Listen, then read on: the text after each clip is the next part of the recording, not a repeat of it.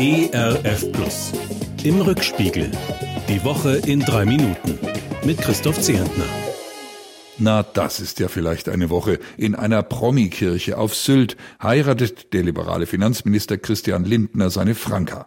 Die beiden haben ihrer Kirche längst den Rücken gekehrt, darum löst die Feier heftige Diskussionen aus.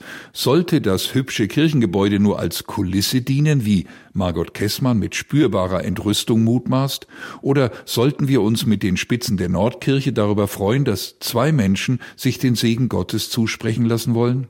Ich jedenfalls bin nicht in der Lage, dem jungen Paar ins Herz zu schauen, seine wahren Motive zu beurteilen, und schon gar nicht vermag ich einzuschätzen, ob Gottes Geist vielleicht gern solch ungewöhnliche Gelegenheiten nutzt.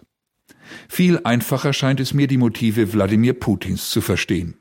Unbeirrt setzt der seinen Krieg in der Ukraine fort, gewinnt Meter um Meter an Gelände, lässt offensichtlich gezielt Wohnhäuser, Einkaufszentren, Krankenhäuser bombardieren.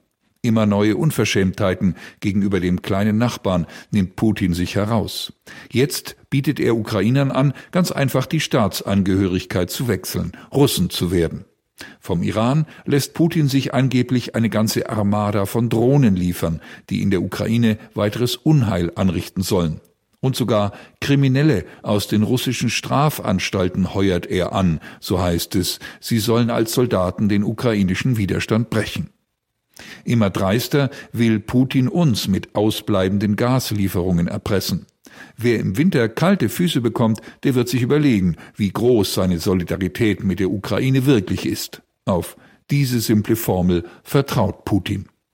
Unser Wirtschaftsminister Habeck warnt vor massiven Problemen in der kalten Jahreszeit, gleichzeitig aber auch vor Panikmache.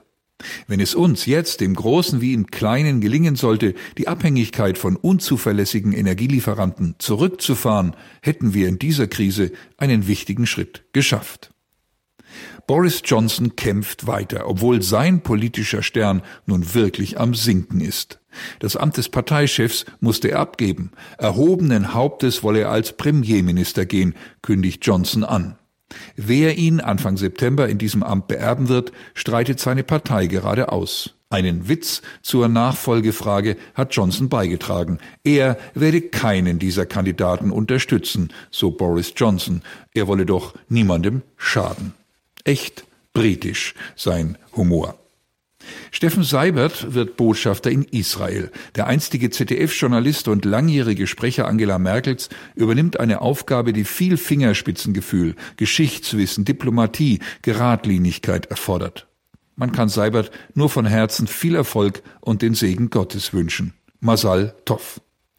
Ein Wochenende ohne Schlamassel, dafür mit viel Masal, mit nicht allzu viel Hitze und auch nicht allzu viel Wasser, so wie vor einem Jahr im Ahrtal und anderswo.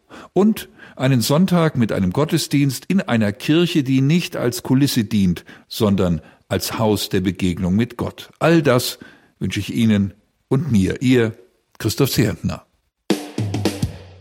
Im Rückspiegel. Auch in der Audiothek oder als Podcast auf erfplus.de. ERF Plus. Gutes im Radio.